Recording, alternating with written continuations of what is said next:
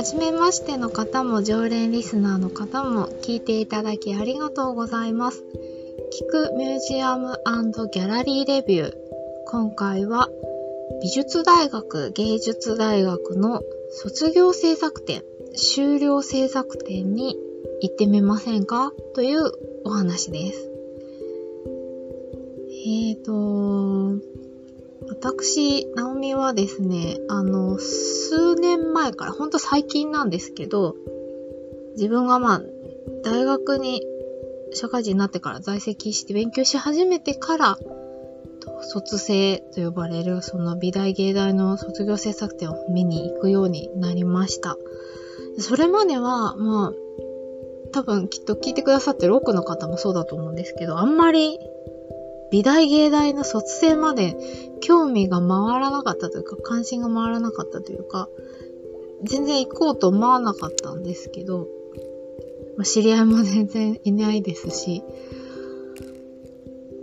ミュージアムによく行くとか、ギャラリーに行くっていう方でも、あんまり卒生まではっていう方も多いと思うんですが、あのー、そのものは試しに、私も2020年ですね。3年前の卒生に初めて、えっと、見に行って、で、そこで実は、あの、今、すごいお世話にもなってるし、まあ、個人的に応援もしてる作品買わせていただいたりしてる、えっと、彫刻家の瀬戸優さんが大学院生で修了作品展、修了制作展で彫刻をその時に行ってみて、で、瀬戸さんのことを知ったっていう大きなきっかけになったこともあって、そんな感じで、きっと、うんと、気軽にあの作品に出会える、作家さんに出会える、すごくいい場でもあり、なかなかきっかけがないと行く人少ないんじゃないのかな。まあ、周りに美大生、芸大生とか知り合いがいないといかないんじゃないかなってすごく思うので、ちょっとここは、物は試しに行ってみようかなって思ってくださる方が増えるといいなと思って、ちょっとおすすめのお話をしたいなと思っています。じゃなんでそんなにおすすめなんだいっていう話なんですけど、そう、先ほども申し上げました。まずはやっぱり気軽にいろんなジャンル、まあ、学科、美大芸大ってたくさんあるので、本当にいろんなジャンルの学生たちの作品を見ることができます。これって結構、あの、普通、普段のギャラリーでもなかなか難しいですし、学生とはいえ、立派な作家、アーティストだと私は思っているので、で彼ら、彼女らの作品見るの、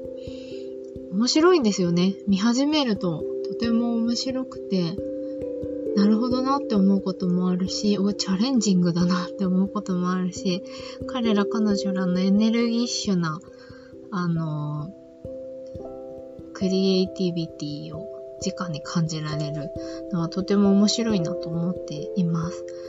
で、あの、もちろん学生の皆さんの、えっと、ご家族の方とか、えっと、お友達もそうですね。まあ、別の大学に行ってる子たちも含めてお友達だったり、あと普段関わってる方々とか、本当にいろんな方が卒生に足を運んでいます。あとは、えっと、ギャラリーのギャラリストの方が、まさにまあこれからアーティストとして有望な子たちを見つけに行くとか、まあもうすでに交流があって、彼ら彼女らの作品をその最後見に行くとか、そういう意味でも、あの、アート業界のプロと呼ばれるような方々が見に来てもいます。あとは本当にアートが大好きで、あの、作品好きでっていう方も多いですし、本当にいろんな方が見に来ているので、あの、初心者でも気軽に楽しめるというか、ワイワイガヤガヤしている空間で、あの、今だって事前予約制にはなってるんですけど、そんな感じで本当にあの、ギャラリーに行くよりも全然ハードルが低い感じで見ることができるっていうのが、とてもおすすめ、入りやすい、見やすいっていうのが一つです。ちょっと人が多いっていうのは抜きにしてですが、心理的に見に行きやすいっていうのが大きいと思います。で、もう一個は、そういったあの学生、彼女彼ら、若手の作家の皆さんに会える機会でもあるんですよね。で、まあ、卒業制作の集大成なので、あの、芸大、なんだ美大、文化祭ももちろんすごく盛り上がるんですけど、全然気合の入り方が違うんですよね。まあ、それで最終的な評価が決まるものなので、そういった意味でも、見応えがありますよね。で、作品の傍らに、その、作った本人がいることもありますし、声かけてくれたり、自分も声かけやすかったりするんですよ。で、あの、作り手の方に話聞けるってすごく、緊張しがちなタイミングだと思うんですけど、あの、気軽に喋りかけて、話しかけてみてほしいなと思います。あの、現代アートの良いところの一つは、作り手が今まさに同じ時代を生きてるっていうことだと思うんですよね。で、どんな風にまあ世の中を見て、この作品を作ったのかみたいなこと、あのー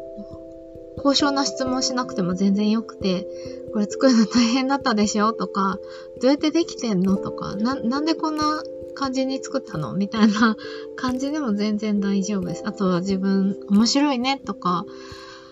時間かかる、すごい技術だねとか、そんなことでも全然よくて、感想でもよくて、質問でもよくて、なんか、あの、お話、コミュニケーションできるっていうのはすごい良い機会だと思うので、ぜひぜひ、雑談的に話しかけてみてほしいです。で、最後はや、あのー、大学によるんですけど、作品、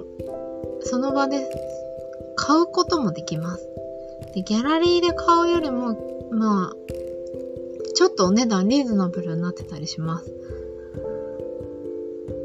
もちろん、あの、制作費、皆さん学生持ちで卒業制作作っているので、ね、画材も材料いろいろ高いので、値上がってますので、作品変えるっていうのもすごい大きい、見に行く楽しみの一つでもあります。そんなおすすめポイントを踏まえて、ちょっと具体的にじゃあ、どこへ行行くのがいいのかなっていうのを、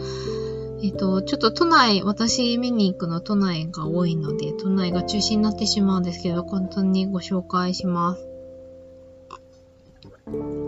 ぜひあの、都内、東京から遠いところにお住まいの方で聞いていらっしゃる方、ぜひご地元のとかあと近く行けそうなエリアの芸大美大検索していただくと、ホームページにきっと、あの、スケジュールなど出てます。あとは、今だと学生たち自身でグループ展やったりとか、えっ、ー、と、自主的に SNS、Twitter、インスタ、運用してたりもするので、そういったところで情報を見るっていうのもできますので、ぜひちょっとググってみたりしてください。と、まず、ちょっと、えっとですね、3つか4つぐらいご紹介できればと思うんですが、私が2020年から行くようになったのが、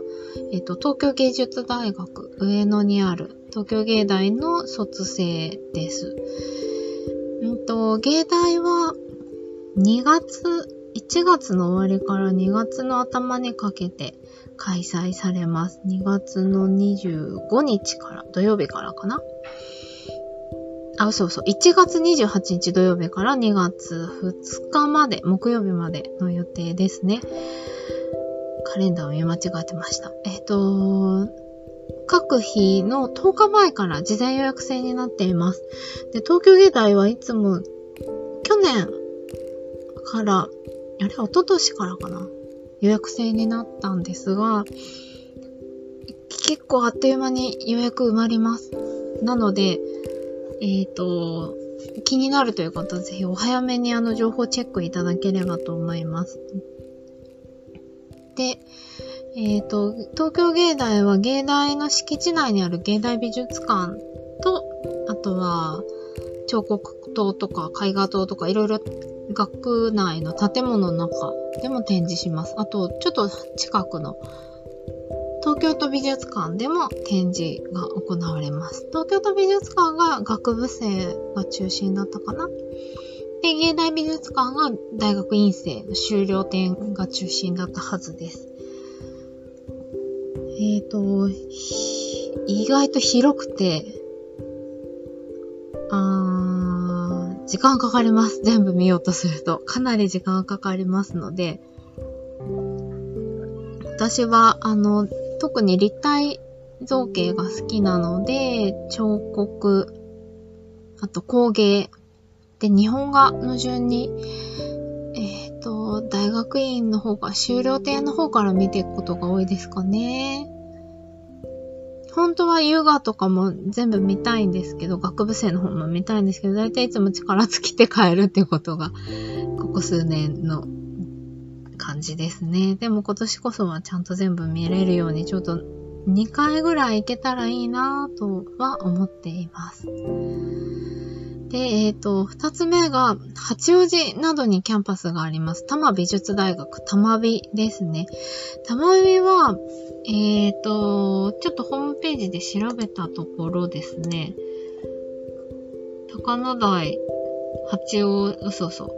八王子のキャンパスですね。だけじゃなくて、上野毛のキャンパスとか、あの、いろんな学部、学科、学内展は、えっとですね、1月半ばからもう始まってまして、ちょっと終わってしまっているものもあるんですけど、2月、3月にかけて、学科単位での制作、卒業制作展、えっと、舞踏公演とか、映像の展示とか工芸とか、もうほんとメディア芸術とか、幅広い学科ごとに、工芸だとスパイラルガーで、えっと、青山のスパイラルのビルの中で行ったりとか、メディア芸術だと3331アーツ千代田で行ったりとか、プロダクトデザインの専攻の皆さんは、横浜の赤レンガ倉庫で3月に開催などなど、あの本当にいろんな場所でいろんな期間に展示予定されています。これ、たまびのホームページ、今、リンク貼っておきますので、ちょっと気になるなというジャンルがあれば、ぜひご覧になって、スケジュールチェックしてみていただきたいです。で、えっ、ー、と、武蔵野美術大学、むさびの方は、さっきちらっと言ったですね、高野台と、えっ、ー、と、市ヶ谷にもキャンパスがありますね。で、えっ、ー、と、全体の卒生点は1月半ばとか1月20日とかなので、ごめんなさい。もしかしたらもう予約制だといけないっていう場合もあるんですけど、えっ、ー、と、実はですね、その大学個々に行くのももちろん、あの、キャンパス内なかなか入れないですし、見に行くの面白いのでおすすめしたいんですけど、ちょっとそこまで時間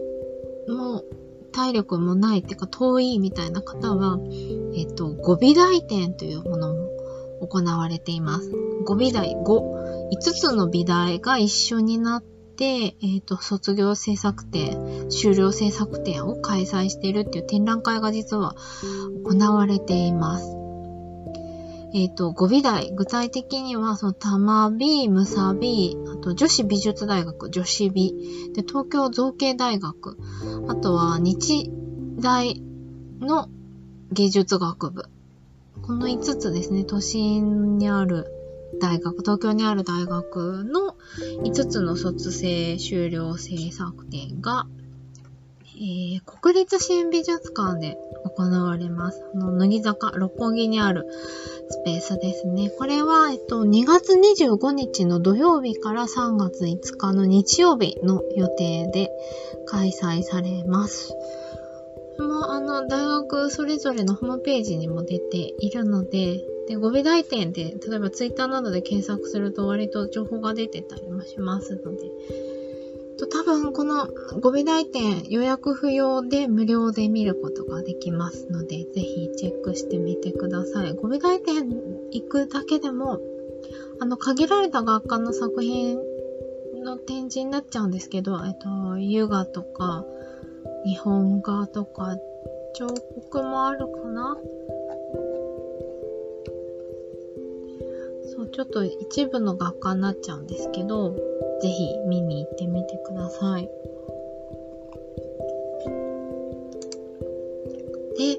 えっ、ー、と、最後に、さっきおすすめポイントの3つ目最後に申し上げた作品変える場合があるっていうとこなんですが、えっ、ー、と、東京じゃないんですけど、京都、京都芸術大学、えっ、ー、と、京都造形芸大、売り芸と呼ばれる場所ですね。えっ、ー、と、京都芸術大学は、10年ぐらい前から実は、えっ、と、卒業制作展をアートフェア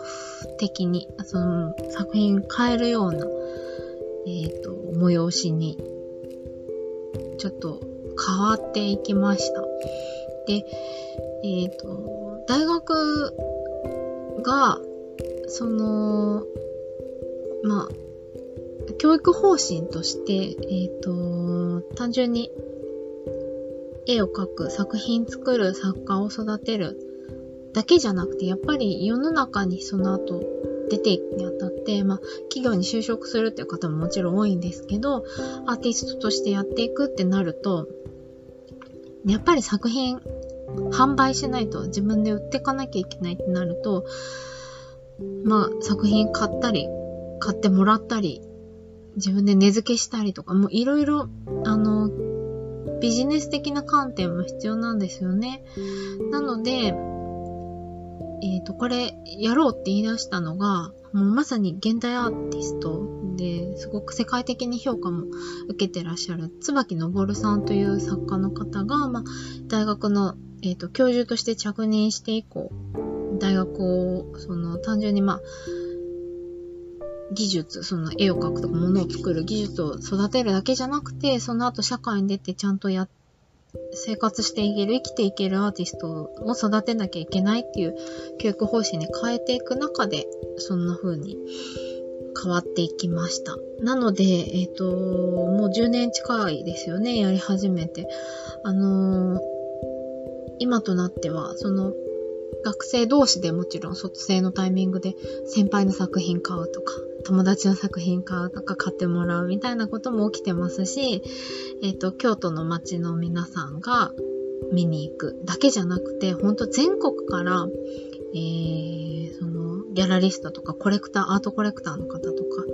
が、えー、作品を見に行き、買いに行くっていう場にもなってきています。でこの取り組み私すごく素敵だなと思うんですよね。結局のところ、その大学で売るところまでをちゃんと教えてくれてない。まあ徐々に変わりつつあるとは思うんですけど、売るところまで教えてないから、すごいその後、うん例えば、ギャラリーと契約するにしても、なんだろう、うん、ちょっと不利な条件になってしまうとか、分の作品に見合う評価の値段がつけることができないとか、なんかもう、あの、いろいろ弊害があると思っていて、それをこう野放しにしておくのってすごくその才能ある作り手を潰してしまう行為にもなりかねなくて、それってすごく悲しいことで、そんなことを起きてほしくないので、やっぱり大学ので、美術大学、芸術大学でもそういう教育って絶対必要だと思うんですよね。で、やっぱそのあたりを、京都芸術大学ってその東京芸大とか玉美むさびみたいにすごく歴史がある大学ではないんですよ。新しく、まだ全然新しい大学っていうこともあって、あのー、そういうちょっと革新的な考え方をして、あの、錯覚生たちを育てている場でもあります。あの、先生方も本当に自分自身も作家活動しながら学生に教えるので、すっごいハードな生活を皆さんされてるんですけど、やっぱり、その、身近に世界的に活躍するようなアーティストが先生として教えてくれて、作品見てくれて、で、実際アーティストとしてアーティスト活動だけで、作家活動だけで、えっ、ー、と、生活していくってどういうことかみたいな話をちゃんとしてくれる、現実の話をちゃんとしてくれる大人っていうのはきっとすごく大事で、そういうちゃんと社会に開かれている場になっているのって、すごくその後、まあ就職するにしても、やっぱり早いうちからビジネスの視点で物事、世の中を見れるってすごく大きいメリットだと思うので、という意味でも、あの、見に行く、東京芸、えっ、ー、と、京都芸術大学の卒生を見に行くってすごくおすすめなんですね。で、